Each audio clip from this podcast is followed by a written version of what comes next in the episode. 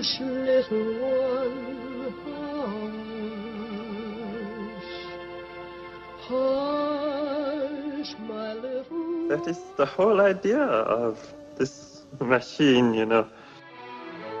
どこ行くの I love you. A grande ilusão.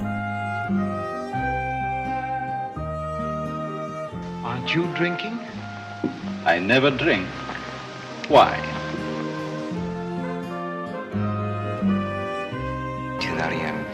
Hiroshima. J'ai tout vu. Tout.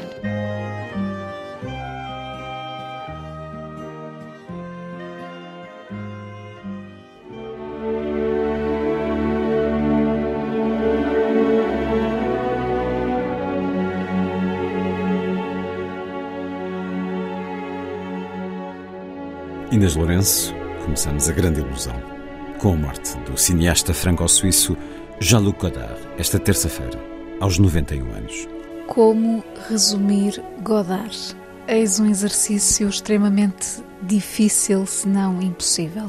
A morte de Godard, antes de mais, só pode deixar uma sensação de estranha orfandade, na medida em que ele já se tinha, de alguma forma, eh, transformado numa figura emblemática que está para além da vida ou da morte. Será um eterno gênio controverso que tanto suscitou ódios como paixões, nome de proa da Nouvelle Vague, com o amigo François Truffaut, crítico dos caia do cinema e um cineasta que reinventou a estética do cinema até ao fim, desafiando uh, a percepção pública numa espécie de revolução constante. Aliás, uh, ele a certa altura da sua vida foi mesmo um militante revolucionário e alguém que, tendo marcado a partir de dentro a paisagem do cinema, foi moldando uma personalidade quase profética. Era a verdadeira lenda viva. Obviamente que o nome de Godard se projeta em vários títulos bem conhecidos, uma obra que declarou a modernidade sem igual e, e, não podemos deixar de lembrar o acossado, viver a sua vida, o desprezo, Bando à parte, Pedro Louco, Tout va bien, Je vous salue Marie, a série Histórias do Cinema, enfim, uma dialética cinematográfica levada até ao último filme, o livro de imagem, estreado em 2018 em que já estava muito presente a noite escura de Godard em diálogo com a noite escura do mundo. Uma figura fascinante, também um grande cinéfilo, realizador que manteve inabalável a lógica da experimentação, um mito uh, a quem prestamos hoje homenagem. Vamos ouvir o certo de uma entrevista de 1960 no Festival de Cannes, em que Godard diz, a propósito de Abu Souffle, o acossado, que não acredita que o cinema influencie a juventude, mas é preciso deixar a juventude influenciar o cinema. Diz-se cansado, tem dificuldade em esclarecer porquê, mas depois resume a ideia explicando que sente um pouco menos de amor pelo cinema eh, em relação ao ano anterior, apenas porque fez um filme popular e diz ainda que espera que as pessoas odeiem o seu segundo filme para que volte a ter vontade de fazer filmes, uma vez que o público naquele momento confia nele e o seu desejo é desapontar esse público para que se perca o laço de confiança. Ele prefere ou preferia trabalhar quando isso implicava luta.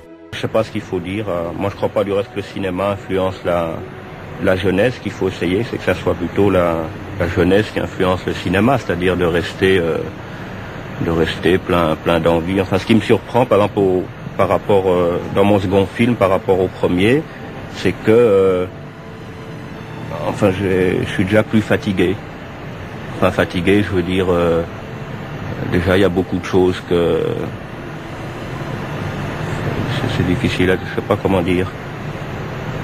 Enfin, je veux dire, j'ai l'impression d'aimer moins le cinéma que- qu'il y a un an. uniquement parce que j'ai fait un film et que ce film a plu et comme ça. Alors je souhaite que mon second déplaise énormément et que ça me donne envie de faire du cinéma de nouveau. Parce que c'est ça l'esprit de contradiction dont je vous parlais, si vous voulez. Là, les gens me font totalement confiance, alors euh, j'espère que je vais les décevoir. Comme ça, ils me feront plus confiance et, et j'aime mieux travailler avec des gens qui me, contre lesquels il faut lutter.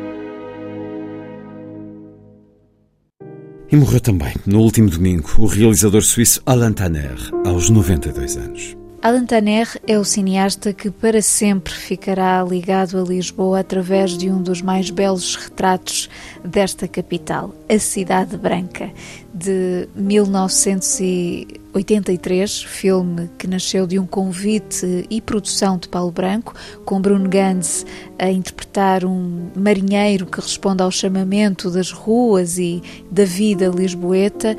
Eh, é sem dúvida um título eh, fundamental, rodou também em Lisboa Requiem, a partir de um romance de António Tabucchi, é o realizador de A Salamandra, Jonas, que terá 25 anos no ano 2000, este último, uma das provas de que o seu cinema captou algo dos tempos da Revolução, de resto, como Godard. Enfim, alguém que numa obra com mais de 20 títulos manteve um cunho muito independente. Numa semana com várias estreias, o destaque vai para Óculos Escuros, de Dario Argento. Óculos Escuros é o regresso de Argento ao giallo, o género italiano que mistura policial, suspense, terror, eh, através de um conjunto de códigos que entre os anos 60 e 80 marcou um certo panorama cinematográfico. Eu estou a falar de dois nomes em específico, Mário Bava e Dário Argento, que foram os embaixadores do giallo no cinema tendo estabelecido uma linguagem por eles dominada com mestria.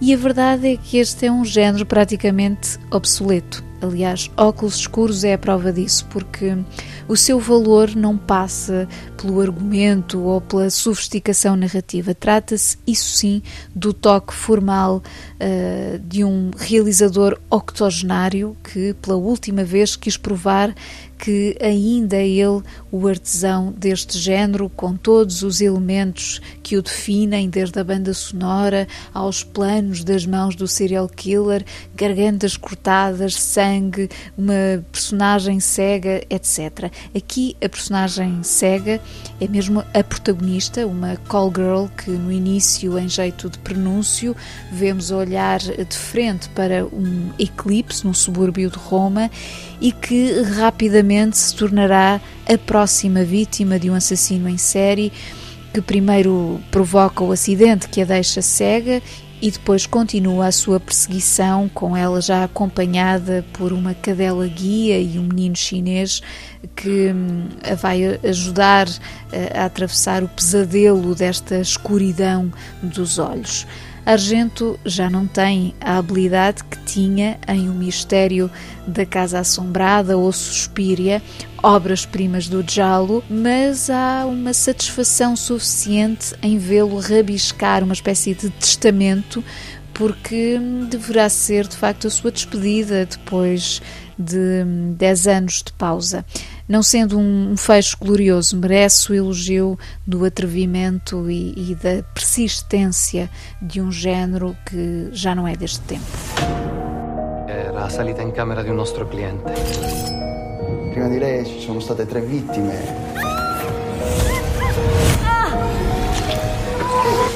Tutte prostitute.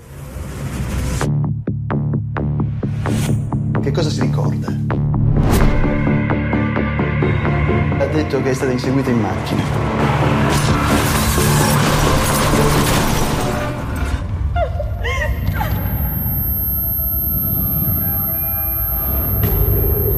Diana, come si sente? Non lo so, è tutto buio.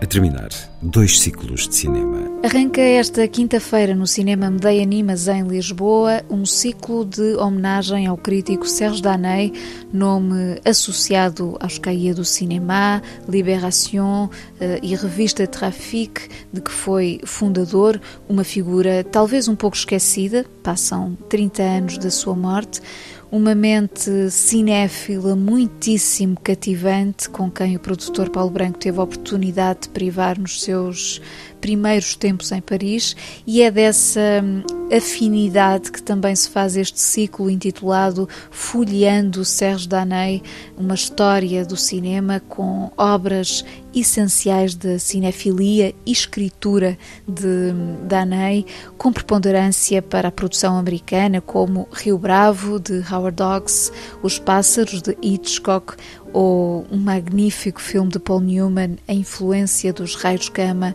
no Comportamento das Margaridas.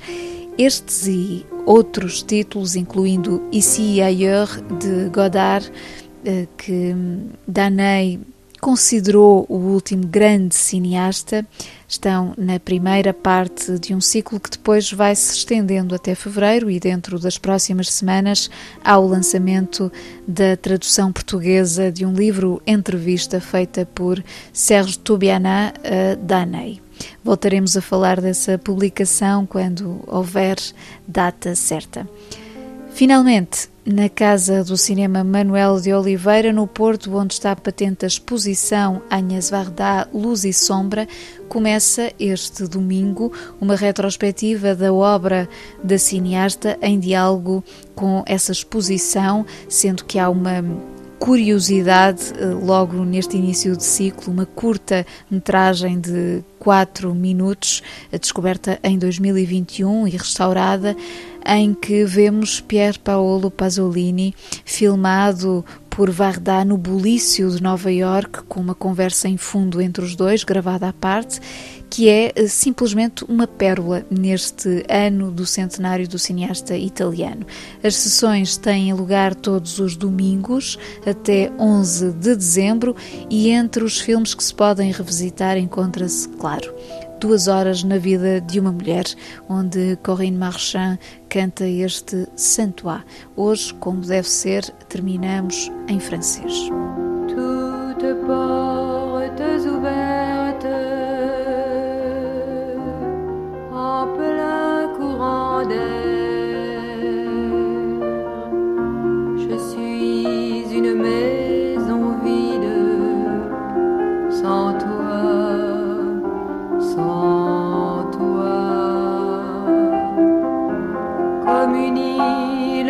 Déserte que recouvre la mer. Mes plages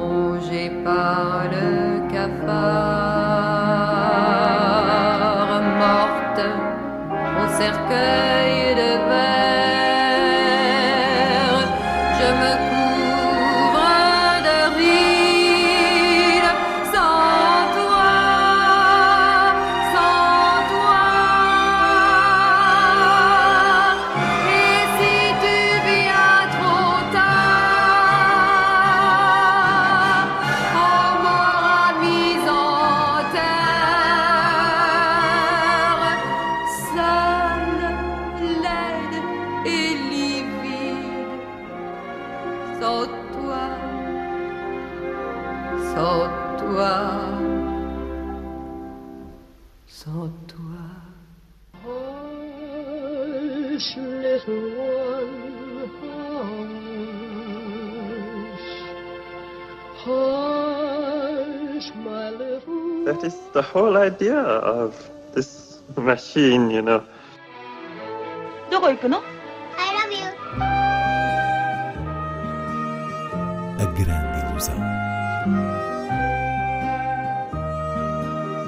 Aren't you drinking? I never drink. Why? Tu n'as rien vu à Hiroshima. J'ai tout vu. Tout.